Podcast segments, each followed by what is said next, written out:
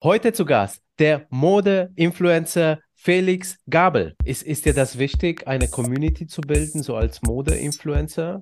Ja, also ich, ich wollte, generell ist für mich eigentlich wichtig, dass ich jetzt mich nicht so als, okay, ich bin jetzt die Person, die da oben ist, sondern es soll halt eine Community mit gleichgestellten Leuten sein. Deswegen ist auch ganz wichtig für mich, dass ich jeden Kommentar unter meinem Bild äh, beantworte. Das habe ich schon seit Anfang an bis Ende gemacht. Einfach, dass die Leute auch, wenn sie sich die Mühe machen, einen Kommentar sehen, okay, der liest sich das auch wirklich durch, der gibt dann eine Resonanz drauf, sodass mir wirklich ein Austausch auch wichtig ist und lieber habe ich dann generell gesehen weniger Leute, aber Leute, die einen auch wirklich unterstützen.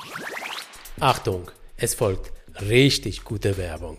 Berufshaftpflichtversicherungen für Influencerinnen? Ja, das gibt es. Zum Beispiel die Medehaftpflicht von Exali. Damit bist du bei Urheberrechtsverletzungen oder falschen Werbekennzeichnungen bestens abgesichert.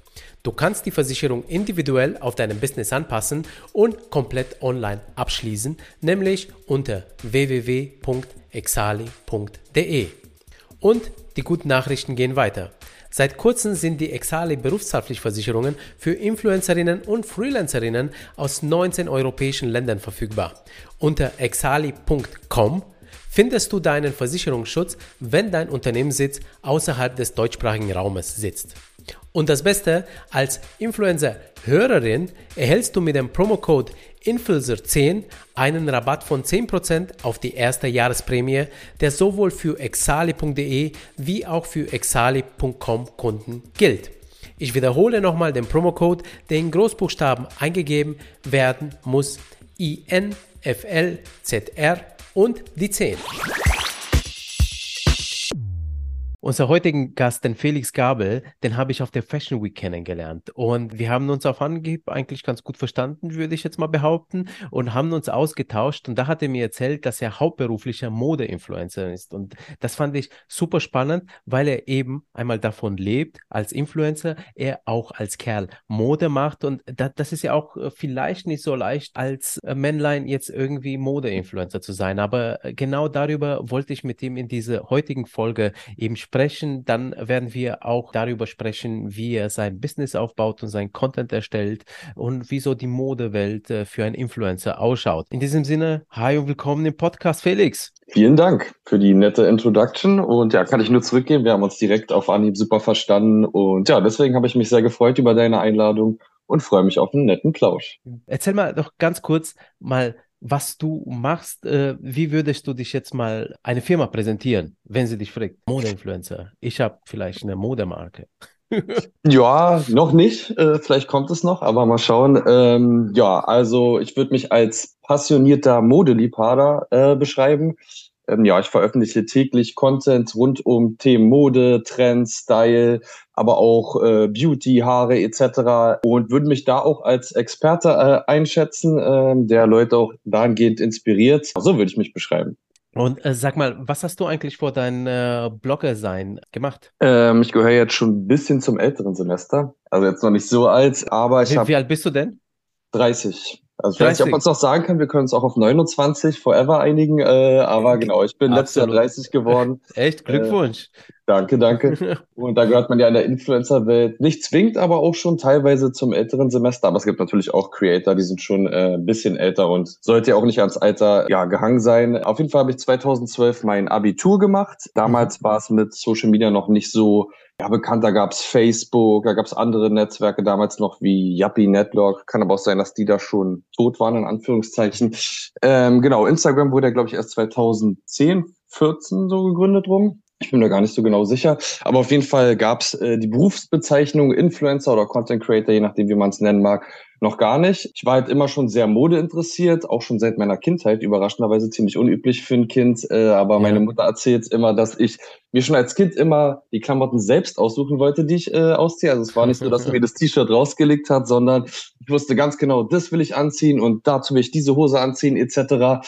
Ähm, genau. Und deswegen hat, wurde mir diese Leidenschaft in gewisser Weise in die Wiege gelegt. Auch sagen halt meine Tanten oder Verwandten, äh, dass ja. ich eigentlich immer nur shoppen gehen wollte und da immer genau mein Kopf und wusste, was ich kaufen wollte.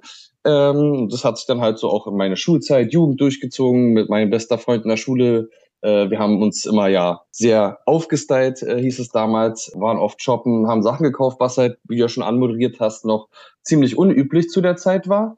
Äh, nichtsdestotrotz äh, lag es mir fern, keine Ahnung, daraus meinen Hauptberuf äh, zu machen, sondern ich dachte, ja, ich mache mein Abi, danach studiere ich und dann mache ich einen normalen äh, Beruf im Unternehmen. Dementsprechend okay. habe ich dann 2012 äh, mit meinem Studium Betriebswirtschaftslehre angefangen, war da auch recht gut drin. Also ich war jetzt keiner der Studenten, der gesagt hat, okay, BWL mache ich nur, weil ich nichts anderes habe, sondern es hat mir ja. eigentlich auch Spaß gemacht. Ich habe da gute Noten drin geschrieben. Und ja, dann habe ich 2016 mein Studium beendet, war aber halt nach wie vor auch während der ganzen Studienzeit halt sehr modeinteressiert. Ich habe mein ganzes Geld eigentlich immer nur für Shoppen oder Partys ausgegeben. so war es so nichts anderes äh, nebenbei, genau. Und deswegen wollte ich auch gerne im Unternehmen arbeiten äh, nach meinem Studium, was halt schon Mode Fokus oder Kontext zumindest hat. Äh, und dann habe ich mich bei Modomoto heißen sie, also die Firma gibt's jetzt nicht mehr. Ich sag dazu immer, also kennt man, kennst du Outfittery, äh, die Firma? Ja, kenne ich. Ja. Genau, und Modomoto hat genau das gleiche wie Outfittery gemacht. Das waren zwei Unternehmen äh, aus Berlin, die waren halt so direkte Konkurrenten, hatten dasselbe Geschäftsmodell. Vielleicht mhm. zum Kontext, äh, Outfittery stellt Outfitboxen für Männer zusammen, also Männer können dort ein äh, Profil anlegen, äh, einen Fragebogen ausfüllen zu ihren Stilvorlieben und darauf basierend ähm, erstellen Stylisten ihnen zwei Outfits, die werden ihnen dann zugeschickt äh, und dann können sie davon behalten, was sie wollen. Also eher für so okay. Männer, die ja gut aussehen wollen, aber jetzt nicht so die Ahnung vom Mode haben oder nicht die Zeit dafür etc. Ja, oder Zwar, einfach keinen Spaß haben. Genau, oder keinen Spaß dran, ja, schon. Das ist sowieso äh, Genau, es war halt ein Unternehmen mit einem Fokus auf der Männermode, was für mich perfekt gepasst hat in dem Sinne. Auch wenn meine Tätigkeiten, also ich habe dann im Marketing angefangen, ich habe erst ein Praktikum dort gemacht, dann wurde ich Trainee, dann Junior Manager, dann normaler Manager bis Teamlead am Ende. Und da waren meine Tätigkeiten jetzt nicht unbedingt immer mit Mode zu tun. Äh, das Einzige, was da zu tun hat, war vielleicht, okay, nehme ich das Outfit für die Werbung oder nehme ich das Outfit für die Werbung. Darauf hat sich das halt so beschränkt. Nichtsdestotrotz war ich eigentlich ganz happy äh, mit meinem Job. Dann haben wir, ich weiß 2017, 18 rum eine neue Social Media Managerin bekommen. Und wie ich schon gesagt hatte, war ich halt immer sehr modeinteressiert und habe ich dann dementsprechend auch im Büro immer ja aufgestylt, äh, mich gut angezogen. Äh, und dann meinte ja. die neue Social Media Managerin zu mir, hey Felix, hättest du nicht Lust, einfach mal ein paar Bilder zu machen für den Social Media Kanal von Modomoto? Und ich meinte ja. so, ja, ich habe es noch nie gemacht, aber gerne, können wir mal ausprobieren. Und dann haben wir äh, Fotos gemacht äh, mit verschiedenen Outfits und die hat sie dann auf dem Social Media Kanal von Modomoto hochgeladen. Und die ja. kamen da eigentlich ganz gut an äh, von den Like-Zahlen etc.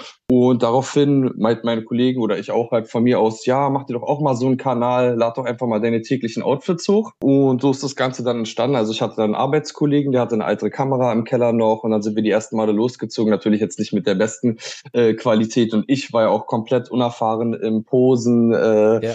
Darstellen von Fotos etc. Und genau, so habe ich dann angefangen, äh, immer täglich meine Outfits äh, hochzuladen. Das war dann, ich habe meinen Account im Mai 2018 eröffnet und ja. habe dann halt immer angefangen, meine Sachen hochzuladen und so hat sich das Ganze dann entwickelt. Natürlich wurden über die Jahre wurde es dann professionalisiert, äh, besseres Equipment etc. Auch natürlich mehr Erfahrung äh, und dahingehend äh, verbessert.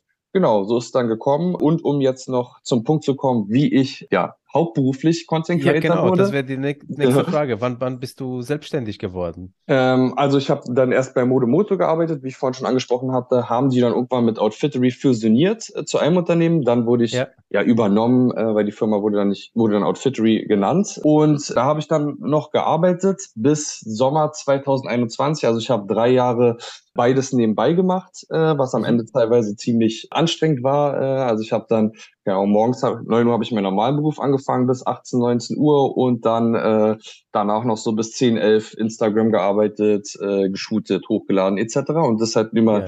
eine ziemlich lange Zeit. Und dann kam irgendwann der Punkt, wo ich dachte, okay, das geht jetzt nicht mehr unbedingt beides zusammen. Gleichzeitig war es auch in meinem Hauptberuf so, dass ich halt Teamlead war, also auf einer Position aufgestiegen bin, wo jetzt zeitnah nicht der nächste Aufstieg möglich war. Also die nächste Möglichkeit ja. wäre Head of Marketing. Ähm, ja. Da wir aber so 40, 50 Leute im Marketing hatten, ist natürlich was, wo du vielleicht nochmal drei bis fünf Jahre warten musst. Also es war jetzt auch kein direkter Anreiz da. Abgesehen davon war es halt generell so, generell so, dass ich meinen Job zwar mochte, aber um ehrlich zu sein, hat nicht die Erfüllung gebracht hat. Ich habe da halt eigentlich nur Zahlen optimiert, Umsatz optimiert, natürlich im coolen Umfeld. Okay. Ich hatte viel mit anderen Unternehmen zu tun, viel connected. Das hat mir auch geholfen im Nachhinein für meine Influencer-Tätigkeit, aber wir werden bestimmt später nochmal drüber sprechen. Mhm, mhm, ähm, genau, aber es war halt so, man hat nicht mehr gebrannt dafür. Und da gab es für mich eigentlich nur die Option, wechsle ich irgendwo zu einem anderen Unternehmen äh, vielleicht, aber das Produkt hat an sich gepasst. Es war halt eher die Tätigkeit, äh, die Sache, die mich jetzt nicht erfüllt hat. Ja. Und daraufhin habe ich dann Sommer, beziehungsweise war knapp vorm Sommer, Mai, äh, war die Kündigungsfrist äh, entschlossen, zu gehen. Was natürlich keine leichte Entscheidung war. Also es war da die Monate vorher war immer ein Tag so, nee, ich habe was Sicheres, ich habe was Gutes, wo ich gut aufsteigen kann. Anderen Tag war so, ja, aber ich, ich will für die Leidenschaft gehen. Genau, und dann habe yeah. ich einfach den Entschluss äh, gefasst und dann gekündigt und bin dann ins kalte Wasser gesprungen. Aber bis jetzt hat sich definitiv ausgezahlt.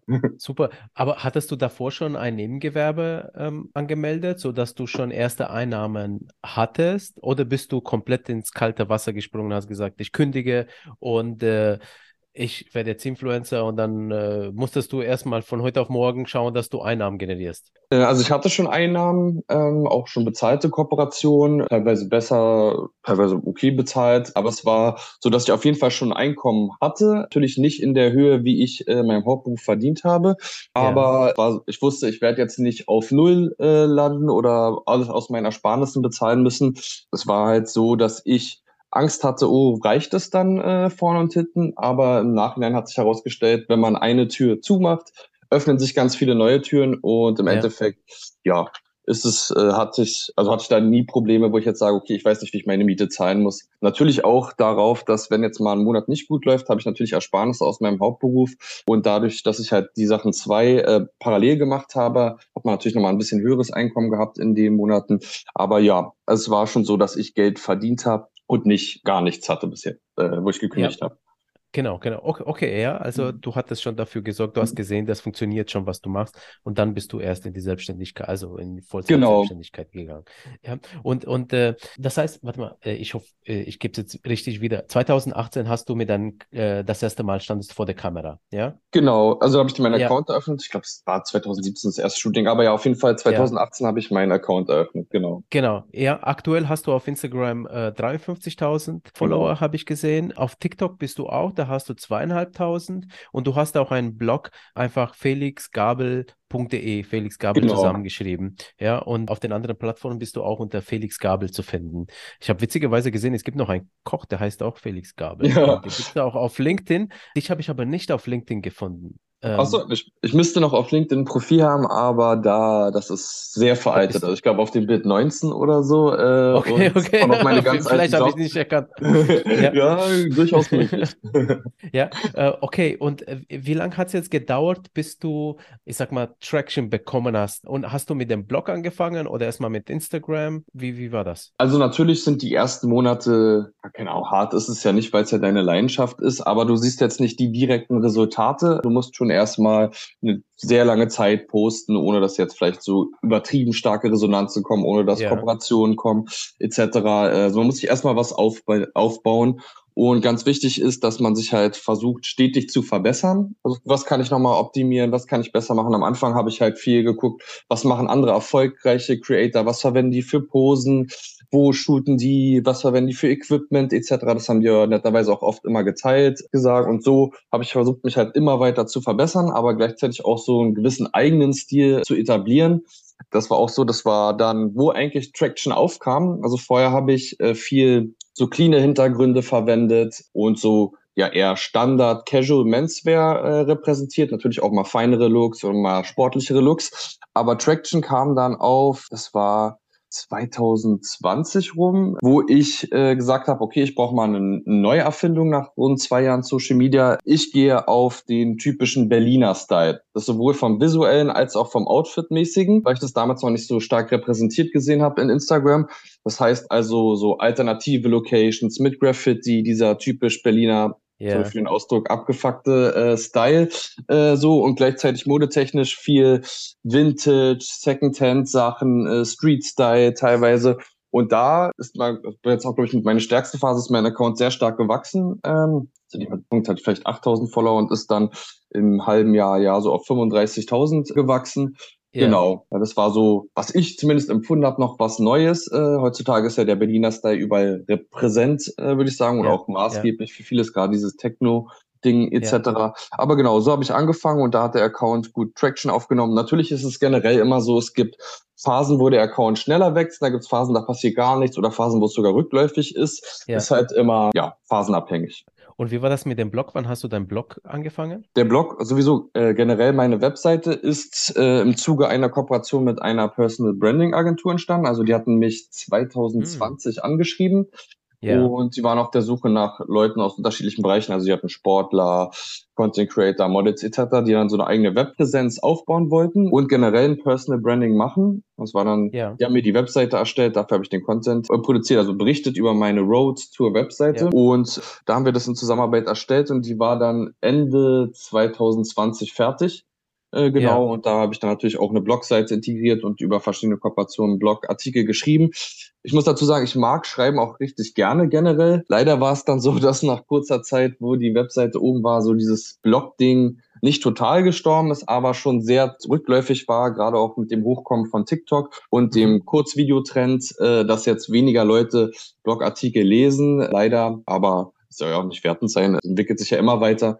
Genau, so dass ich dann jetzt irgendwann auch aus Kapazitätsgründen jetzt nicht mehr äh, Blogartikel geschrieben habe. Okay, okay. Dafür bist du auf TikTok dann umgestiegen. Wann war das? TikTok bin ich eigentlich erst recht kurzfristig und zwar letztes Jahr so im Sommer, Herbst habe ich mir mhm. erst TikTok gemacht. Natürlich habe ich vorher auch schon mehr Videocontent auf Instagram gemacht, aber ja, auf TikTok mache ich mehr so Comedy-Sachen nebenbei, Sachen aus meiner Jugend etc. Genau. Ich habe auch gesehen, also TikTok ist für dich jetzt auch eine, würde ich jetzt mal behaupten, vielleicht nicht so leicht wie Instagram. Da hast du zweieinhalbtausend Follower. Warum? In Anführungszeichen nur zweieinhalbtausend. Wie würdest du dir das erklären? Einfach, weil du was anderes machst? Ja, also ich glaube generell zum einen ist der TikTok-Markt natürlich heutzutage auch schon stark präsent äh, und ich mache da primär Comedy, was natürlich auf TikTok äh, ein hart umkämpftes Game ist, sagen wir mal in Anführungszeichen, ja, ja. weil da viele Comedy macht. Ich denke mal, da brauchst du halt auch so, wie ich jetzt auf Instagram Unique Selling Points habe mit Fashion, brauchst du da auch ja. was Klares, wofür du stehst. Und ich mache aktuell halt einfach das, was mir einfällt, was gerade witzig ist, äh, drehe ich ab. Und das mache ich auch ganz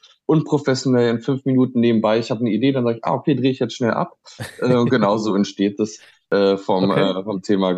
Und warum keine Mode auf TikTok? Ich hatte das auch, wo ich meinen Account gemacht hatte, hatte ich äh, auch angefangen, meine Modevideos zwischen Instagram ästhetischen Stil dort hochzuladen. Aber mhm. die Resonanz war da nicht so stark wie auf Instagram. Also die Plattformen sind ja auch unterschiedlich. Äh, natürlich ist der Algorithmus, den jeder sieht oder den Content, den jeder sieht, natürlich hoch individuell. Aber für mich ist halt TikTok nicht so die ästhetische Inspirationsplattform, wie es jetzt Instagram ist, sondern wirklich eine zum Entertain, vor allem mehr stark für Comedy, aber auch für zum Beispiel kurze Wissenssachen teilen, kochen etc. Während Instagram jetzt eher so wie eine persönliche Visitenkarte ist, wo du dich darstellst als Person, äh, wo du Ästhetik bietest, äh, Inspiration etc. Natürlich ist auch wieder jetzt zu pauschal wahrscheinlich ausgedrückt, weil es auch so und ja. solche gibt. Genau, aber um jetzt so vielleicht so eine Trennlinie zwischen den zwei Plattformen zu okay. geben. Wie war das eigentlich, als du angefangen hast? Also du hast wahrscheinlich, du hast gesagt, äh, erstmal mit einer ganz normalen Kamera. Wie machst du aktuell deine Fotos für Instagram? Also machst du sie alle mit dem Handy oder benutzt du deine Kamera? Wie hat sich denn die Qualität bei dir entwickelt? Weil du auch vorhin gesagt hast, also du hast mit der Zeit eben an deine Qualität gearbeitet. Eins davon, äh, ein Punkt davon war jetzt der Format, dass du das gewechselt hast mhm. auf den Berliner. Aber wenn du jetzt so rein auf, auf Bild, auf Look und so schaust, schaust, auf Kameras, auf die Technik. Was äh, hatte sich da entwickelt? Äh, also ich muss sagen, es gibt natürlich viele Creator, die sind sehr erfolgreich mit Handy-Content. Äh, es hängt halt wieder mhm. auch ab, wofür man selber stehen will, was für eine Art von Content man macht. Aber ich habe generell nur mit äh, Kamera überhaupt Content produziert für meinen mhm. Für TikTok ja. natürlich mache ich mit Handy etc.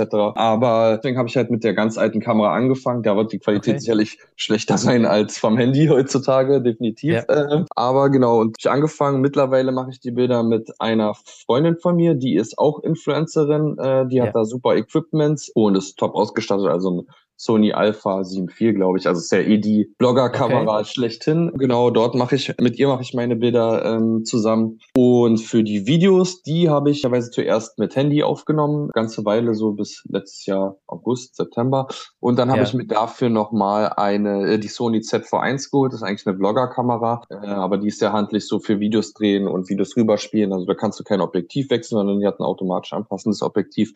Und ja. seitdem verwende ich die für die Videos und wie gesagt halt die Sony Alpha 7.4 äh, für die Bilder. Ja.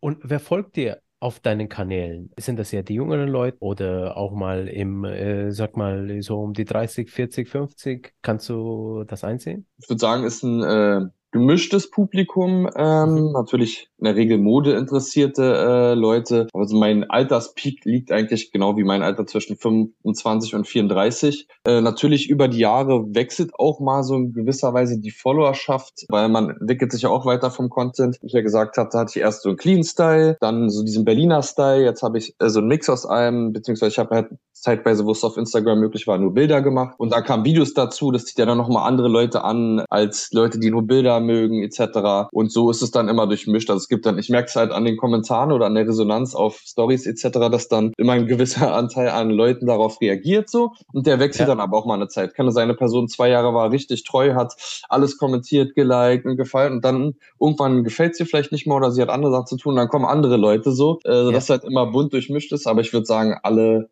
Gesellschaftsschichten äh, sind da vor, vorhanden. Also ich tausche mich natürlich auch mit Followern aus oder schreibe über Kommentare äh, etc. Lustigerweise denken viele Abonnenten immer, dass man gar nicht weiß, wer sie sind aufgrund der äh, Gesamtzahl der Abonnenten. Aber ich weiß eigentlich immer ganz genau, wenn jetzt jemand kommentiert oder mir schreibt, ah, okay, das ist der und der, das hat er mir mal erzählt, was er beruflich macht etc. Sodass halt eigentlich wirklich schon wie so eine persönliche Beziehung äh, zu den Personen besteht. Ach, oder, krass, okay. Ja, ich habe auch Abonnenten. Das merkst du dir alles. Genau, also ich habe es irgendwie so speichert der Kopf automatisch ab, so wie halt, wenn man auch pers persönlich Personen trifft. Aber ich ja. habe auch Abonnenten, die sind schon fast seit Tag eins dabei mit denen schreibt man. Da weiß ich ganz viel Sachen von der persönlichen Geschichte, von der Lebensgeschichte, genau. Ja, man tauscht ja. sich aus. Deswegen. Ist, ist dir das wichtig, eine Community zu bilden, so als Mode-Influencer? Ja, also ich, ich wollte generell ist für mich eigentlich wichtig, dass ich jetzt mich nicht so als, okay, ich bin jetzt die Person, die da oben ist, sondern es soll halt eine Community mit gleichgestellten Leuten sein. Äh, deswegen ist auch ganz wichtig für mich, dass ich jeden Kommentar unter meinem Bild äh, beantworte. Das habe ich schon seit Anfang an bis Ende gemacht. Einfach, dass die Leute auch, wenn sie sich die Mühe machen, einen Kommentar sehen, okay, der liest sich das auch wirklich durch, der gibt dann eine Resonanz drauf, sodass mir wirklich ein Austausch auch wichtig ist. Und lieber habe ich dann generell gesehen weniger Leute, aber Leute, die einen auch wirklich unterstützen und oder mit dem man halt auf einer gleichen Wellenlänge vielleicht ist. Klingt jetzt unpassend, aber so man ist eine positive Community als große Anzahl an Leuten, die dann aber alle anonymisiert sind. Genau. Okay. Und äh, wie machst du das dann mit den ganzen Kommentaren? Beantwortest du alles selber oder hast du vielleicht jemanden dir geholt, der dir dabei hilft? Äh, nee, die beantworte ich alle selber. Ich mache dann immer, mhm. also generell, wenn ich einen neuen Post hochlade, mache ich es immer so, dass ich die erste Stunde nach Veröffentlichung alle Kommentare beantworte und dann mhm. ist es meistens so morgens, wenn ich aufstehe, mit das erste, was ich mache, dass ich dann gucke, okay, was sind für Kommentare da, dann beantworte ich die. Genau, also ist natürlich ein Zeitaufwand, aber den gehe ich dafür gerne ein. Genau. Okay, okay. Lass uns mal ein bisschen mhm. ähm, über die Modewelt und äh, Männer sprechen. Also äh, ich hatte ja mit äh, Felix Nieder schon mal gesprochen, mhm. ähm, den, den, kennst du ja auch. Und äh, ja. der hat ja auch gesagt, also Männer und Mode sind jetzt, also ich sag mal, äh, Männer ziehen sich an, ja, muss ihm nicht immer modisch sein.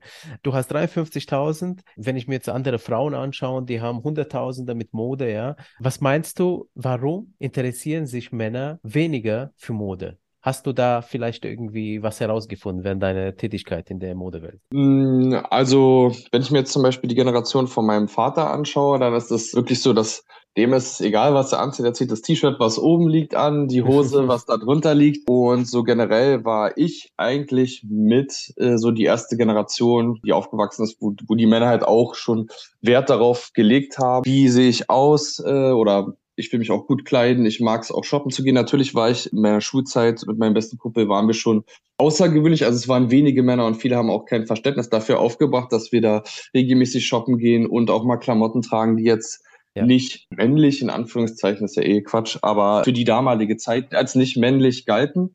Genau, und hat natürlich auch mal Hate oder sowas bekommen oder keine Ahnung. Ähm, generell die Frage, warum das so ist, ist, denke ich, halt auch mit der, äh, generell ist ein breites Thema, äh, wahrscheinlich auch ziemlich breit, weil es ja mit der Gesellschaft zusammenhängt, mit dem Männerbild, Frauenbild oder generellen Rollenbild, Geschlechtertrennung etc., was ja als äh, heutzutage zum Glück nicht mehr so starr ist, so dass halt ein Mann, okay, der achtet gar nicht auf die Ästhetik, der muss männlich arbeiten etc., äh, dass das halt äh, sehr aufweicht und dadurch auch viele Männer sagen, okay, ich kann ja sein, wie ich will, ich mag Mode, es gibt ja gar kein Mensch, was ist typisch männlich, typisch Frau, äh, weiblich so und genau deswegen kommt es. Aber halt, ja, wissen wir ja selber, dass es zu der anderen Zeit noch anders war die Menschen natürlich auch vermutlich unglücklicher waren. Aber wie gesagt, das ist ein anderes Thema, ziemlich breit und da wird sicherlich der Ursprung äh, liegen. Ist natürlich ein Zusammenspiel aus mehreren Faktoren. Ähm, äh, hast du denn zu kämpfen mit Vorteilen jetzt in deinen Kommentaren, wenn du, weil du dich als Mode-Influencer positioniert hast? Ganz, ganz selten habe ich mal so einen Kommentar in die Richtung, ja. wie das passt ja gar nicht zusammen oder was trägst du da für komische Klamotten. Okay. Aber generell muss ich sagen, habe ich das eigentlich sehr, sehr selten. Also kann man sagen, vielleicht einmal im Jahr oder sowas. Nun ist ja auch so, dass sich jetzt alles sehr äh, weiterentwickelt hat und die neue Generation ist ja da komplett anders auch, was Mode betrifft, so wie mhm. Geschlechtergrenzen von der Mode ist ja sehr für Unisex heutzutage und es gibt keiner definiert einem jetzt vor, okay, das darfst du nicht anziehen. Ist ja auch gerade bei Felix so, der einen super Style hat. Deswegen ist es eh äh, diverser geworden, auch modetechnisch, auch von den Stilrichtungen. Ähm, die mhm. Leute, die mir folgen, äh, folgen mir wahrscheinlich auch gerade, weil ich meinen eigenen Sinn für Mode habe, genauso wie sie im anderen Creator, wie zum Beispiel Felix folgen, weil er seinen eigenen Sinn für Mode hat und da sucht sich, glaube ja. ich, jeder Abonnent den passenden Creator für sich raus. Es gibt ja von Oversize, Streetwear, sportlich. Es gibt Leute, die machen nur Anzüge, nur klassische Herrenmode. Genau so sucht sich jeder das für sich passende raus. Natürlich, weiß ich, Felix wird da auch nochmal mehr Hate kriegen leider. Deswegen, aber ich habe damit eigentlich kein Problem so von Leuten. Wenn man jetzt als Influencer irgendwie äh, Mode-Influencer loslegen möchte als Kerl, meinst du, da ist noch äh, Platz vorhanden oder gibt es da schon zu viele? Ich habe nicht das Gefühl, dass es zu viele gibt, ehrlich gesagt. Ja, also ich denke, da ist noch mehr, äh, mehr Spielraum bei den Männern. Also äh, was ich immer sage als generelle Regel auch, wenn man jetzt sowieso sagt, ich will mein Traumberuf ist Influencer zu werden, das habe ich auch letztens einer gefragt, äh, den ich auf dem Geburtstag kennengelernt habe, was ja. ich dazu sage, dass heutzutage viele Kinder sagen, äh, mein Traumberuf ist Influencer werden, ähm, dann sage ich immer dazu, also man sollte es nicht machen, oh, der, äh, um Influencer zu werden, also nur, weil man, keine Ahnung, Abonnenten haben will, weil man mhm. Geld verdienen will, sondern ganz wichtig ist, dass als erster, beim ersten Punkt eine Leidenschaft steht, eine Passion, mit der man sich beschäftigt und die dann halt auch dein Thema ausmacht, du damit hast. Das steht immer als an erster Stelle und dann kann man gucken, okay, was kann ich daraus machen? Äh, ist, das muss ja auch nicht mal Social Media der richtige Weg in dem Fall sein, sondern es gibt ja auch andere Wege. Bist du ein Künstler, kannst du die Bilder auch anders ausstellen etc. Das ist immer der springende Punkt, dass du eine Leidenschaft hast, die du machen würdest ohne Geld. Äh, das hatte ich ja in unserem Dings ja. mal schon angesprochen. Genau, das wenn du dich fragst, was ist deine Leidenschaft, dann äh, frag dich, was kann ich besonders gut und was macht mir am meisten Spaß und was würde ich machen, ohne dass ich Geld dafür bekomme oder im besten Fall, was würde ich machen, selbst wenn ich dafür Geld zahlen müsste. Und dann ja. hat man äh, seine Leidenschaft. Genau darauf kann man aufbauen. Dann kann man schauen, ist Social Media der richtige Weg für einen? Genau das Gleiche ist, um jetzt zu deiner Frage zurückzukommen. Also du bist mhm. ein sehr modeinteressierter Mensch, du liebst Mode, du liebst mhm. Outfits zusammenzustellen. Dann würde ich sagen, auf jeden Fall mach es, wenn es dir große Freude bereitet. Trau dich, überleg da nicht. Das Leben ist viel zu kurz, um da zu sagen, yeah. hm, soll ich, soll ich es nicht machen? Und ja, deswegen, also natürlich ist es schwieriger als noch vor einigen Jahren, weil der Markt in gewisser Weise vielleicht gesättigt ist und Leute halt ihre Experten in Anführungszeichen für verschiedene Gebiete haben, aber es ja. soll kein Grund sein, warum es nicht klappen könnte. Wenn ich jetzt anfangen will und mhm. sagen wir mal, äh, also wie, wie hast du das gemacht? Hast du dir alle Klamotten selber gekauft, bestellt? Weil äh, da brauchst du auch schon erstmal Kohle, ja, wenn du jetzt Sachen zusammenstellen möchtest, damit du jetzt, keine Ahnung, zu Hause irgendwie eine kleine Kollektion hast und äh, dann du dein äh, Capsule Wardrobe oder was auch immer machen möchtest, kann man da gleich auf Marken zugehen zugehen. Was, wie würdest du empfehlen, dass man da loslegt? Äh, also bei mir war es ja so, wie ich auch schon gesagt habe, dass ich im, während meines Studiums schon oder immer sehr viel Klamotten gekauft habe. Ich habe jetzt yeah. natürlich keine teuren Klamotten gekauft. Ich war da bei H&M, Zara, Pull&Bear etc. unterwegs. Die sind jetzt aber auch teuer, weil es eher durch die, also wie alle Klamotten sehr teuer geworden sind. Dadurch hatte ich aber einen riesengroßen Kleiderschrank schon vorher an Kleidungsstücken und hätte damit, keine Ahnung, schon zwei Jahre, drei Jahre allein schon fast jeden Tag ein Bild machen können. Äh, mhm. Ähm, und ich war auch nie so, dass ich jetzt gesagt habe, okay, die Jacke hatte ich jetzt schon mal an, die ziehe ich nie wieder an sondern ich habe die ja. auch mehrmals verwendet. Kleidungsstücke nach keine zwei, drei Wochen Pause habe ich auch vielleicht nochmal ein ähnliches Outfit hochgeladen. So ist es halt Genau, für Leute, die neu anfangen. Man kann halt, wie gesagt, wie du auch angesprochen hast, Capsule Wardrobe, kannst ja auch aus wenigen Sachen viel machen. Du mhm. kannst ja auch auf einer anderen Art von Ästhetik arbeiten, dass du vielleicht die, die Hintergründe, die Anlässe umänderst und unterschiedliche Contentformen wählst zwischen Bild, Video etc., sodass mhm. du halt theoretisch auch aus wenig viel machen könntest. Für ja. Kooperationen mit den Marken ähm, braucht man halt schon immer noch ein, eine gewisse Reichweite. Muss jetzt auch nicht viel sein, aber man muss denen halt auch einen gewissen Gegenwert bieten, äh, sagen wir mal. Was ist das? Was ist das? Wie viel Reichweite braucht man da? Ich bin am überlegen, wie viel. Ich hatte meine allererste Kooperation. Das war damals auch nur in Form eines Produktsponsorings. Ich glaube so ab 5000 Followern. Okay, äh, ja. Genau es gibt heutzutage auch Leute, die arbeiten schon mit Creators, die vielleicht 1000 Follower haben, zusammen, ja. äh, weil ja. man ja heutzutage weiß, dass da eine kleine Gruppe gar nicht mal schlecht ist, weil man einen viel engeren Draht dazu hat. Genau, das ist halt immer abhängig von der Marke. Okay. So große Marken, keine Ahnung, aller Levi's, Champion etc., die arbeiten natürlich dann eher mit größeren Leuten zusammen, aber jetzt auch nicht unbedingt nur zwingend eine Million. Genau. Deswegen, ähm, aber wie ich schon gesagt habe, würde ich mich im ersten Schritt immer darauf fokussieren, okay, wie kann mein Content, wie kann ich den besser machen, was kann ich noch optimaler machen, aber auch nicht mit Druck und Stress, sondern mit Spaß und ja. Freude. Soll ja mir ja. vor allem Spaß machen, das ist das Wichtigste und der äh, die Resultate oder der Outcome oder die Kompensation kommt dann im späteren Punkt. Ich würde mich ja. da auch gar nicht so immer drauf versteifen und sagen, okay, ich muss jetzt hier so Kooperation haben, ich muss so und so viel Likes haben, ich muss so und so viel machen, weil dann hat man Erwartungen und im Regelfall ist ja so, wenn man sagt, es muss so und so sein, man hat eine bestimmte Erwartung und dann trifft es nicht ein, ist man unglücklich. Ja. Hingegen, wenn man sagt, okay, ich gebe immer mein Bestes, mehr kann ich eh nicht machen, ich fokussiere mich auf das, was ich beeinflussen kann und schaue, was daraus wird, dann ist man auf ja. jeden Fall glücklicher. Du hast vorhin von deiner ersten Kooperation gesprochen. Wie bist du dazu gekommen damals? Die hatten mich, da hatten mir, glaube ich, eine E-Mail oder bei Instagram äh, DM. Ach, die haben dich gefunden. Genau. Haben okay, wir mal ausgetestet. Ja. Das war, ich weiß, kann ich eigentlich sagen, es war Y-Food, die jetzt ziemlich groß sind. Ah. Diese, das sind okay. ja so eine äh, Drinks, ähm, die Mahlzeiten ersetzt für genau. Leute, die jetzt gar keine, äh, zum Beispiel keine Zeit haben zu frühstücken etc. Ja. Und das war, das haben die mir kurz vor ihrer Höhle der Löwen Show zugeschickt. Also es war da ganz neu, gab es da noch nicht zu kaufen und dann habe ich das ja. so getestet und darüber dann so einen Post gemacht. Ach so, also äh, gar nichts mit Mode dann. Nee, es war sogar ein Lifestyle. Okay. Lifestyle ja, oh, oh, krass. äh, und haben sie dich dafür auch bezahlt oder hast du erstmal nur die Produkte dann? genau, ich habe da drei oder sechs so eine Flaschen bekommen. Also war halt okay, halt im Produktsponsoring. Ja. Das ist auch eher der normale Weg, dass es erst losgeht mit Produktsponsorings und dann irgendwann später kommen dann die Bezahlungen dazu. Okay, und wann kam dein erster Euro, den du verdient hast? Äh, lass mich mal überlegen. Das war am anderthalb Jahre, anderthalb Jahre später, glaube ich, nach äh, Accountgründung, genau. Und da hatte ich so 13.000 Follower rum, glaube ich. Oder okay. 10.000 so. Genau, ja, in dem ja. Dreh. Ah ja, und wie war das für dich, so deinen ersten Euro als Influencer zu verdienen? Auf jeden Fall äh, natürlich ein unglaubliches Gefühl, so dass man halt ja. äh, mit etwas, was man komplett neu geschaffen hat, auch Geld verdienen kann. Und man war da natürlich auch noch so ein bisschen aufgeregt und wollte es besonders gut machen, weil man ja das erste Mal Geld dafür äh, ja. kriegt und solche Sachen. Also es war auf jeden Fall ein äh, unglaubliches Gefühl. Generell ist es ja auch, dass man mit seiner, was man nebenbei gemacht hat, mit seinem Leidenschaft Geld verdient, ist natürlich eines der schönsten Gefühle, die man haben kann. Äh, ja. Und da muss, muss man sich auch immer wieder bewusst machen und dankbar dafür sein, dass man die ja. Möglichkeit hat.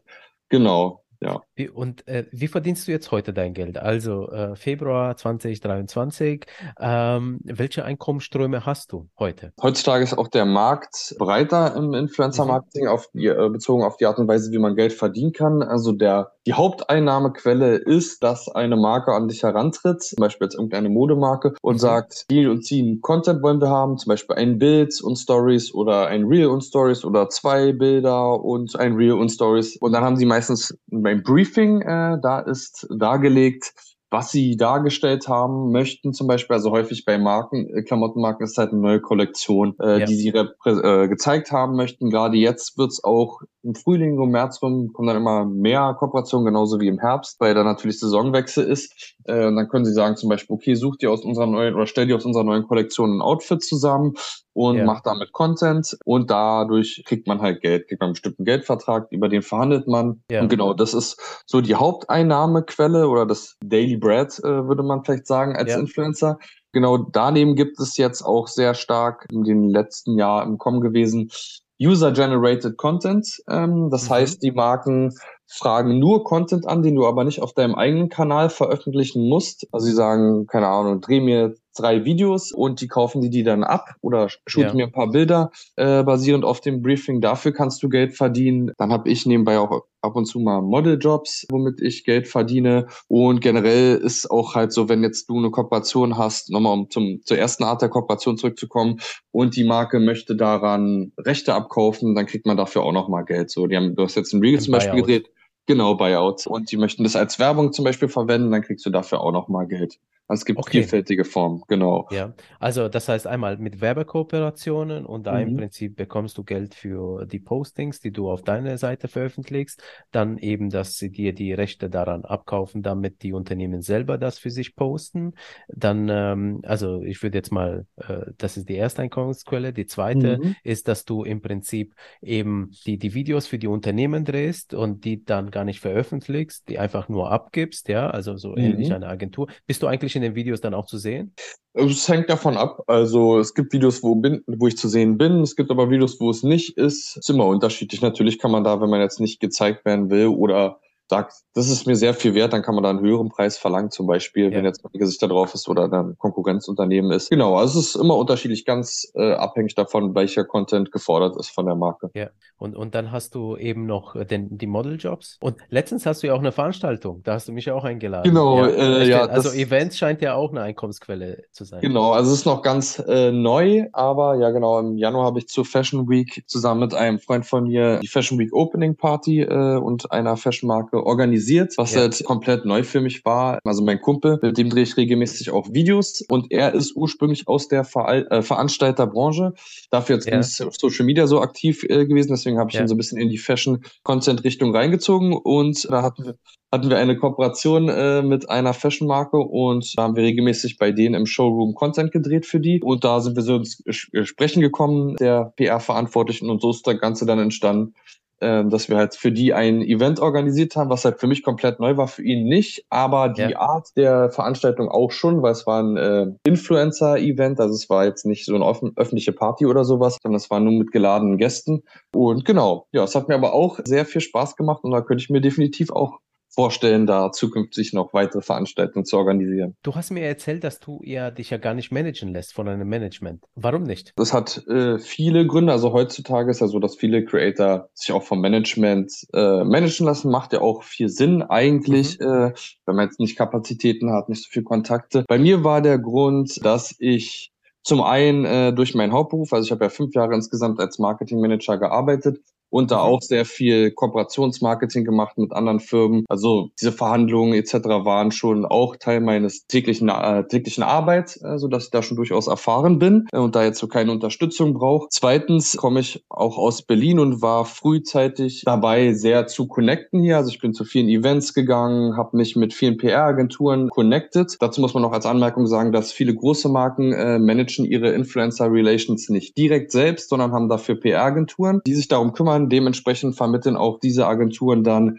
Kooperation zum Beispiel im Namen der Firma. Okay. Und da äh, ist es wichtig, dass man halt auch den schon ein Begriff ist, mit denen connected ist. Äh, und wenn man da mal eine Kooperation hat, immer gute Arbeit liefert, pünktlich etc., äh, super Qualität, ja. immer nett ist etc. Und dadurch hatte ich ja schon immer eigentlich ein recht breites Netzwerk auch viele Referenzen von Kooperationen von Unternehmen. Und dementsprechend habe ich jetzt noch kein Management gefunden, wo ich sage, okay, das bietet mir einen extremen Mehrwert, um halt, ein Management kassiert ja immer einen Teil deiner Gage ab für die äh, ja. äh, Management-Dienstleistung, die sie bieten in Form von Verhandeln, E-Mail schreiben etc. Und da habe ich halt nichts gesehen, wo ich gesagt habe, okay, ich profitiere mehr davon, als was mir jetzt abgezogen wird. Generell ja. muss man auch bei Managements immer ein bisschen aufpassen. Es kann halt oft auch, äh, ist ja in jeder Branche, ist ja in der Musik auch so, beim Fußball etc., ja. dass halt da ja in den Vertragsklauseln Sachen hinterlegt sind, die dich dann halt im Nachhinein oder die Nachhinein im Nachhinein Probleme machen können. Zum Beispiel ist oft so Exklusivrechte drinne, das heißt heißt, das Management behält nach Beendigung der Zusammenarbeit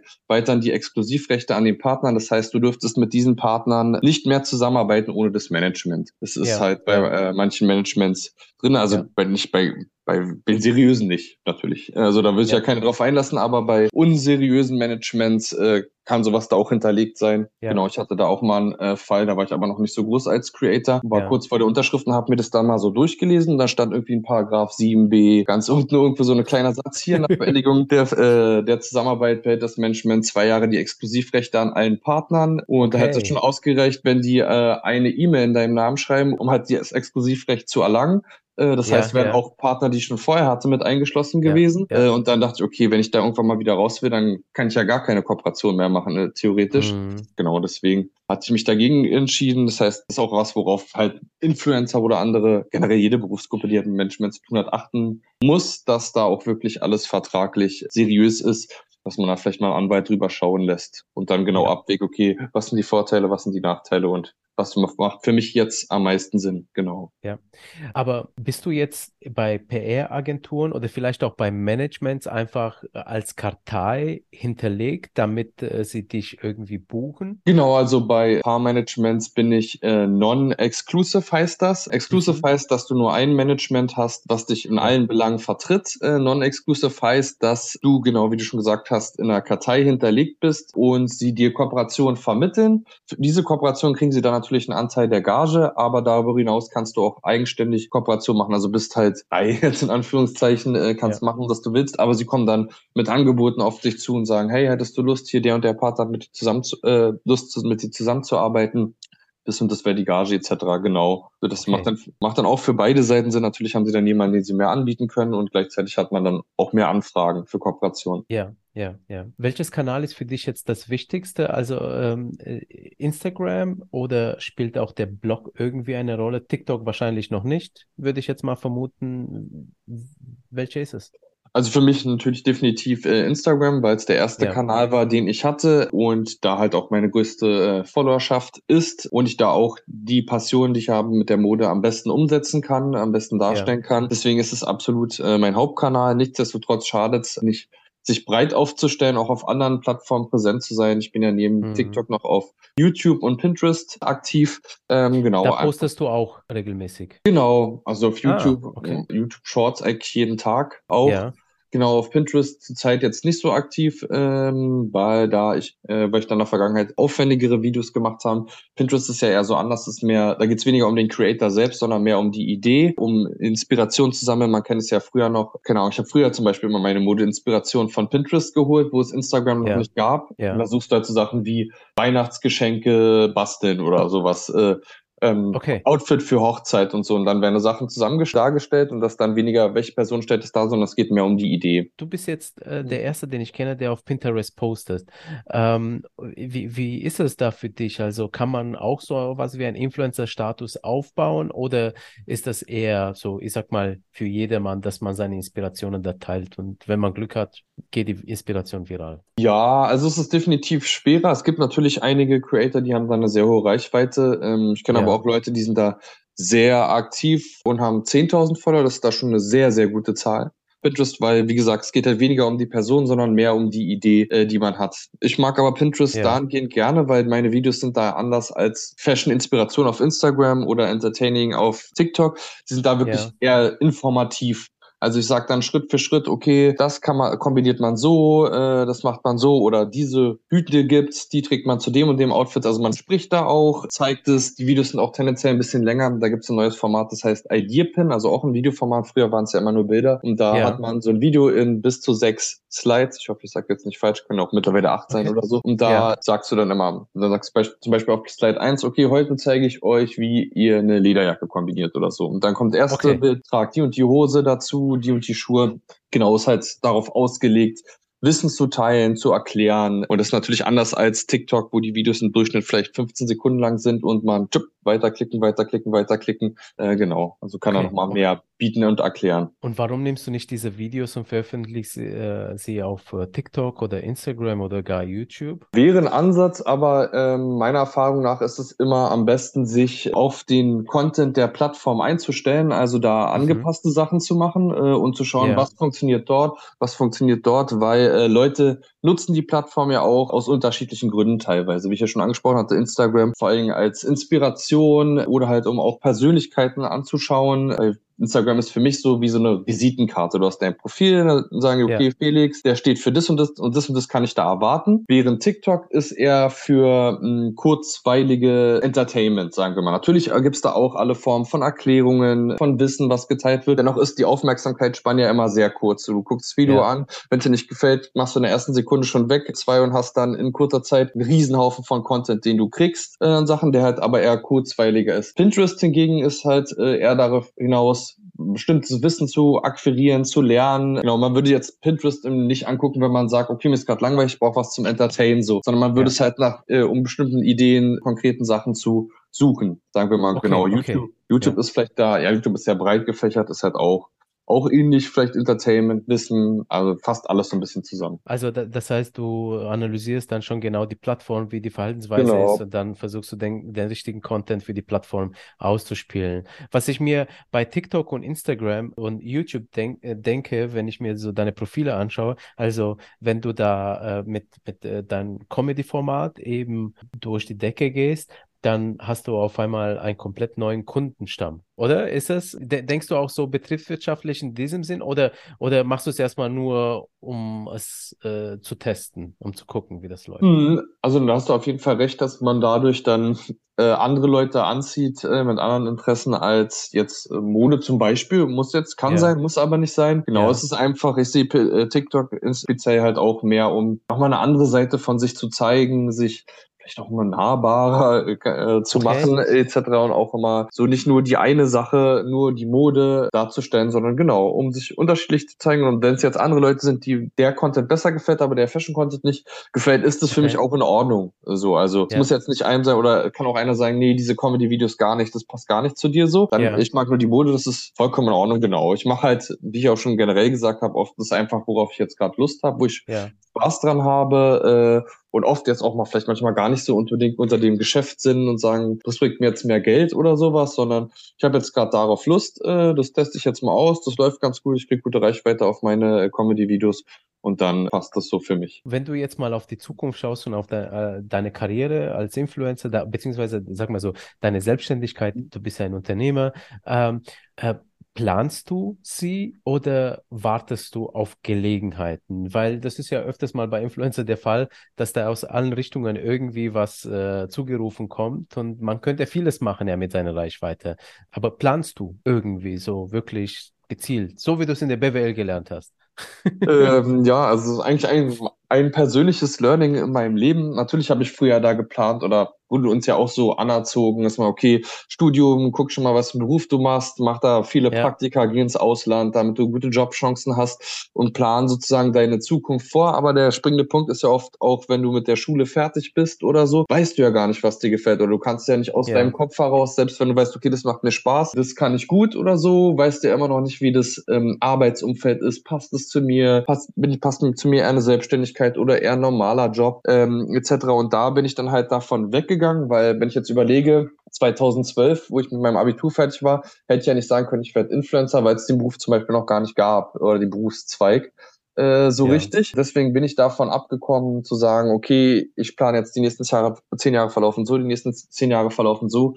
Die Welt verändert sich so schnell. Ich habe auch mal gelesen, dass 60 bis 80 Prozent aller Jobs innerhalb von zehn Jahren entstehen und wieder verschwinden. Ich muss auch sagen, ja. mein Hauptberuf im Marketing, also am Ende habe ich Offline-Marketing gemacht, das gab schon vorher, aber zeitweise habe ich auch Online-Marketing gemacht, was ja. ja. das große Ding ist, äh, Facebook-Advertising etc., wo halt die Unternehmen teilweise die meist, das meiste Geld reinstecken und das gab es ja mhm. vor 15 Jahren gar nicht äh, als Werbe, als ja. Vertriebskanal. Und genau so ist es auch. Die Zyklen werden immer schneller und deswegen erlebe ich eher ähm, hier und jetzt sagen wir mal. Versuche mich da immer weiter zu verbessern, aber versuche mich auch nicht auf Sachen zu versteifen. Wenn jetzt irgendwann die Zeit kommen würde und sagen, die äh, Instagram als Plattform läuft nicht mehr oder das läuft ja. nicht mehr, dann bin ich auch bereit, was Neues zu machen. Nur das Wichtige, was ich mir halt gelernt habe, es muss halt was sein, was einem Spaß macht, was einem so Erfüllung bringt oder dass man, wo man gerne hingeht, wo man sich ja. am Feierabend schon auf den nächsten Tag freut, äh, da weiterzumachen. Ja, aber hättest du ein großes Ziel äh, oder vielleicht Wunsch, wie zum Beispiel, weil du ja Mode magst, vielleicht sogar eine eigene Modelinie zu haben oder vielleicht ein Co-Creation mit irgendeiner Brand, also dass man, dass es die Felix Gabel Kollektion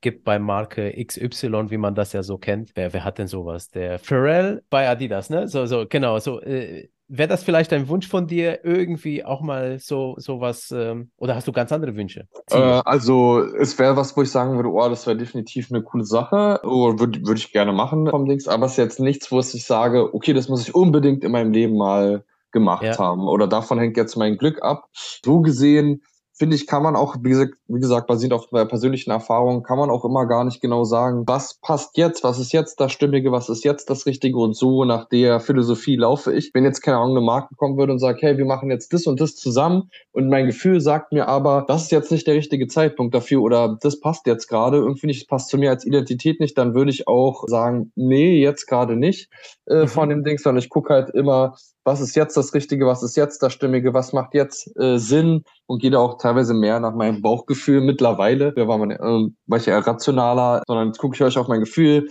Wie ist das Gefühl, wenn ich daran denke? Krieg, kommt Freude hoch, kommt Spaß hoch äh, oder ist eher so, hm, ich weiß nicht, ist nicht ganz optimal. Ja, genau so lebe ich auch. Und so ist ja, wie zum Beispiel jetzt mit den Events, war eine ganz neue Sache für mich. Ist ja auch, hätte ich, hättest du mich vor einem Jahr gefragt, hätte ich gesagt, nee, sowas kann ich gar nicht, oder kenne ich gar nicht, wie soll denn sowas mhm. entstehen? Mhm. Und so denke ich mal auch, wird äh, mein Leben vermutlich weiterlaufen. Also ich lehne mich zurück, genieße äh, und schaue, welche Sachen hochkommen und bin aber halt, wie gesagt, auch nicht versteift auf eine Sache. Ja. Das muss ich jetzt mein Leben lang machen und das muss funktionieren, sondern gehe mit dem Fluss des Lebens und schaue, was so Schönes noch für mich bereit liegt. Okay, okay, super. Sag mal, ähm, äh, weil das vielleicht für den einen oder anderen Mode-Creator wichtig ist. Du hast erzählt, es gibt zwei wichtige Termine für Fashion-Influencer im Jahr. Welche sind das und wie kommt man dahin? Also generell es sind die Fashion Weeks immer sehr bedeutsam, also auch sehr schöne Momente, weil man halt in kurzer Zeit sehr viele Leute kennenlernt, äh, und sehr viel Inspiration bekommt, gut connected, auch schnell vorankommt. Deswegen ist die Fashion Week äh, immer ein Must-Have. Also ich gehe jetzt gerade von der Berlin Fashion Week, die gibt es selbstverständlich auch noch in äh, anderen Städten. Wir haben uns ja auch der Frankfurt Fashion Week kennengelernt. Genau. Äh, genau, die ist zweimal im Jahr, einmal im Winter, also dieses Jahr war sie im Januar und dann nochmal im mhm. Sommer, Juni, Juli. Äh, letztes Jahr war das was bedingt durch Corona verschoben auf März, September. Das ist immer ein sehr wichtiger Termin. Und äh, wie kommt man dahin? Äh, vor allen Dingen halt dadurch, dass man in der Fashion-Welt präsent ist. Also man fängt an, regelmäßig Fashion-Content zu posten, äh, sodass mhm. halt dann Marken oder Designer auf einen aufmerksam werden und einen dann zu den Shows einladen. Ähm, genau, man kann auch sich proaktiv theoretisch an Designer wenden äh, und fragen, hey, kann ich zu dieser Show kommen? Natürlich muss man ja. schon dann irgendwas wahrscheinlich mitbringen, was äh, der Designer sagt, okay, der ist auch aus der Fashion-Richtung. Äh, mhm. Und dann sagt er, ja, klar, komm gerne vorbei. Und so läuft es halt auch wie generell. Also ich habe recht oft Events äh, von Marken und da wird man halt auch eingeladen, einfach weil die Leute wissen, Fashion, ah, welcher Blogger fällt dir da ein? Felix oder so oder andere Blogger, ja. äh, dass ja. du halt da in dem Markt präsent bist. Genau, das ist halt wichtig. Dann als Punkt, äh, zweites Event, was auch äh, sehr empfehlenswert ist, womit ich angefangen habe, sind die Press Days. Äh, German Press Days ist die offizielle Bezeichnung. Mhm. Die gibt's in mehreren Städten. Äh, die gibt's in Berlin, Hamburg, München, glaube ich, auch. Also da, ja. wo die meisten PR-Agenturen ansässig sind, äh, die sind halt mhm. eher in den Ballungsräumen in den großen Städten ansässig. Und bei den Press Days, die finden in der Regel zweimal im Jahr statt, auch März, April rum und Herbst wieder. Äh, und dort stellen die Marken äh, ihre neuen Kollektionen vor. Also ja. die Marken, die von den PR-Agenturen äh, gemanagt werden. Also die PR-Agenturen laden zu sich in ihre Räume ein und da sind dann äh, die Kollektionen dargestellt. Da schaut man sich die an und ähm, genau, dann kann man sich austauschen und dort entsteht halt vor allen Dingen der Kontakt zwischen der Marke oder der PR-Agentur, die, die die Marke vertritt und dem Influencer zu, äh, zu, kommt zustande. Und so können halt auch viele Kooperationen entstehen. Hinterlässt du da einen positiven Eindruck und lieferst guten Content, dann wird sich der Verantwortliche für die Marke eher an dich erinnern, als wenn du ein komplett Fremder bist oder guten Content hochlädst, aber er dich vielleicht noch nie gesehen hat und dich auch bei Instagram gar nicht angezeigt bekommt. Deswegen ja. ist halt auch persönliches äh, Connecten immer sehr, sehr wertvoll oder auch Kollaboration mit anderen Influencern, einfach äh, ja, um halt viele Kontakte zu haben, großes Netzwerk und das sehr wertvoll. Okay, okay. Ähm, noch eine Frage zu, zu deinem Geschäft. Bist du auch so Teil von, von PR-Kampagnen? Sprich, das hat der andere Felix äh, erzählt. Es gibt ja so Clipping, nennt sich das. Also, das heißt, äh, PR-Agenturen kommen auf dich zu, äh, geben dir Klamotten und sagen, geh auf diese Veranstaltung. Und dann stehst du halt, keine Ahnung, ähm, vor einen Wand, ja, äh, oder läufst auf einen roten Teppich, wirst abfotografiert und wenn das Bild dann in irgendeine Zeitschrift dann kommt, dann kriegt kriegt man dafür Kohle Also sprich, weil da die Marke ja ihre Klamotten in den Zeitschrift präsentieren darf, also ne, so, so ganz normale Pressearbeit. Äh, machst du bei äh, sowas auch mit? Ähm, also nein, also ich hatte schon mal so Einkleidung für bestimmte Events. Äh, häufiger mhm. ist es auch so, wenn jetzt eine Marke zum Event einlädt, dass du dann im Vorhinein bist du eine Stunde früher da und dann wirst du äh, von Klamotten der Marke eingekleidet, weil natürlich will, ja. dass da jetzt keine anderen Marken gezeigt werden. Ähm, aber diese Art der Kooperation habe ich noch nicht. Aber ich denke, was liegt auch daran, weil Felix ist ja viel mehr eine Person des öffentlichen Lebens als ich. Er ist ja auch mhm. GQ-Gentleman geworden genau. und auch äh, einen TV-Beitrag, ein Buch etc. Während ich halt nur auf den äh, Social-Media-Kanälen unterwegs bin, mich halt eher nur Leute kennen, die auch in der Nische unterwegs sind äh, und sich auch dafür interessieren. Deswegen ja. ist es wahrscheinlich auch nicht so relevant und deswegen würde ich wahrscheinlich auch mal Magazine oder Bild oder sowas würde jetzt mich nicht zwingen, unbedingt ablichten wollen müssen, äh, weil sie mich ja. irgendwoher kennen. Genau, deswegen ist es jetzt kein äh, Einkommensstrom für mich. Ähm, ja, wie geht's jetzt bei dir weiter? Ähm, konkret, also äh, wie ich ja schon gesagt hatte, ähm, geht es weiter, indem ich im Hier und Jetzt lebe und äh, meinen täglichen Content verbessere, sagen wir mal. Also ich mag ja generell nochmal, das Zeitthema vielleicht, ist ein wichtiges Prinzip für mich das Kaizen-Prinzip. Ähm, hat, der, okay. hat der ein oder andere sicherlich schon mal gehört, das ist aus Was Japan, das? Äh, ja. heißt sei äh, heute besser, als du gestern warst und morgen besser, als du heute bist. Ich hoffe, ich habe es richtig ausgesprochen, aber äh, das ist das grundlegende Prinzip. Also nicht, dass man sagt, okay, ich will mich komplett von einem Tag auf den anderen verändern, sondern schaue jeden Tag, okay, was kann ich noch ein bisschen besser machen? Vielleicht auch nur ein Prozent, äh, sei es da, äh, dass ich mein Bett mache. Zum Beispiel mit solchen Sachen fängt es ja an, um dann halt in so einen generellen State äh, auf Mind zu kommen oder einen generellen Flow.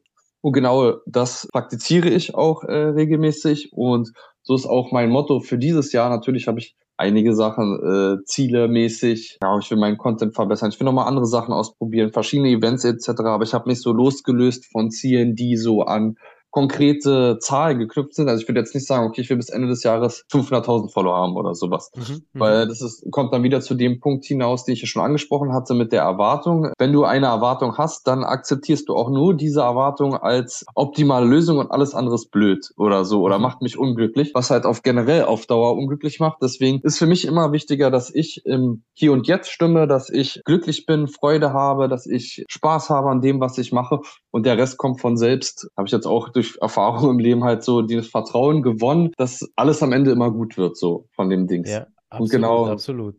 Das ähm, ist halt meine kaufst du dir eigentlich, kaufst, kaufst du dir noch selber Klamotten eigentlich? Ähm, das eher weniger. Ähm, also natürlich habe ich immer noch schon mal Klamotten gekauft, äh, gerade halt, wo ich auch dann auf Second Hand damals umgestiegen, was ich ja schon eingangs gesagt habe, habe ich mir viel gekauft. Aber jetzt hole ich mir, wenn nur Sachen, falls ich noch was ergänzen brauche, um jetzt den Look zu vervollständigen, keine Ahnung, irgendein Basic-Teil okay. oder so. Oder wenn ich jetzt wirklich mal was haben will, was aber nicht so häufig vorkommt, kaufe ich mir schon mal was, aber nee, mehr äh, nicht eigentlich. Ja, ja, okay. Hast du noch letzte Worte für die Influencer-Community? Äh, also generell einmal, wenn du eine Leidenschaft hast, wenn du was hast, probier es einfach. Es ist äh, nicht schlimm, äh, keine Ahnung, ah, gib nichts darauf, was andere sagen, sondern traue dich einfach, machst das Leben ist viel zu kurz, äh, um zu sagen, oh, ich habe mir mal überlegt, das und das zu machen, sondern wenn du ein Thema hast, dann fang an, am besten heute direkt lad ein Bild hoch, äh, lad ein Video hoch, probier dich aus. Es muss nicht perfekt sein. Hauptsache, du fängst an und schaust, äh, okay, was kann ich verbessern, was kann ich da besser machen, aber wie ich auch schon mal gesagt habe, nicht mit Druck und Stress, weil Druck und Stress machen einen immer oder bringen einen immer einen schlechteren Status mhm. oder einen Stand, äh, State of Mind, sagen wir mal, sondern mit äh, Freude und Spaß. Und mit Freude und Spaß kommt alles ganz leicht und so äh, ergibt sich dann auch der Weg im Nachhinein. Absolut, absolut. Felix, vielen lieben Dank, dass du hier zu Gast warst und äh, dass du dein Wissen mit uns geteilt hast und einen Einblick in dein Influencer-Leben. Super inspirierend, super schön. Ich wünsche dir, dass du auch äh, richtig krass äh, noch äh, durch die Medien gehst, beziehungsweise dass da die Million äh, auf Instagram irgendwann Follower zu sehen ist. Ja, danke, danke. toi, toi, toi, bis dahin. Ähm, das ist einfach schön zu sehen, dass auch Kerle Erfolg haben in der Mode und äh, nicht unbedingt Models sind sind, ja, weil das muss man ja auch sagen. Du bist Influencer, äh, du, du äh, bist zwar auf dem Laufsteg ab und zu, aber Influencer, du präsentierst Mode genau. und das, mhm. das ist, das ist ziemlich äh, cool. Hättest du die Maße eigentlich für fürs Model sein? Äh, also ich bin genau knapp drin in der Range. Also man soll mindestens 1,83 groß sein. Ich bin 1,83,5, ja. also fast 1,84. Damit wäre ja. ich schon in dem in der Maße drin, aber ähm, ich sehe vielleicht eher, würde eher in die Commercial-Richtung gehen. Da ich jetzt ja. Models haben ja immer so ein sehr markantes Aussehen. Ähm, ja, also es hängt davon ab, es hat sich jetzt auch über die Jahre verändert. Ich habe jetzt auch von Marken gebucht, die halt dann generell suchen dann Leute vielleicht basierend auf der Ausstrahlung. Ähm, aber nichtsdestotrotz ich halt Influencer-Marketing eher als mein Hauptding. Mhm. Ja, ja, Hammer, Hammer. Also toi, toi, toi. Ähm, wie gesagt, also dass du noch äh, sehr viele Jahre das machst, solange es dir Spaß Danke, macht und dass du noch was anderes Schönes entwickelst daraus mit der Zeit. Felix, ich wünsche dir viel Spaß weiterhin. Bis zum vielen, nächsten Mal. Vielen Dank. Bis zum nächsten Mal.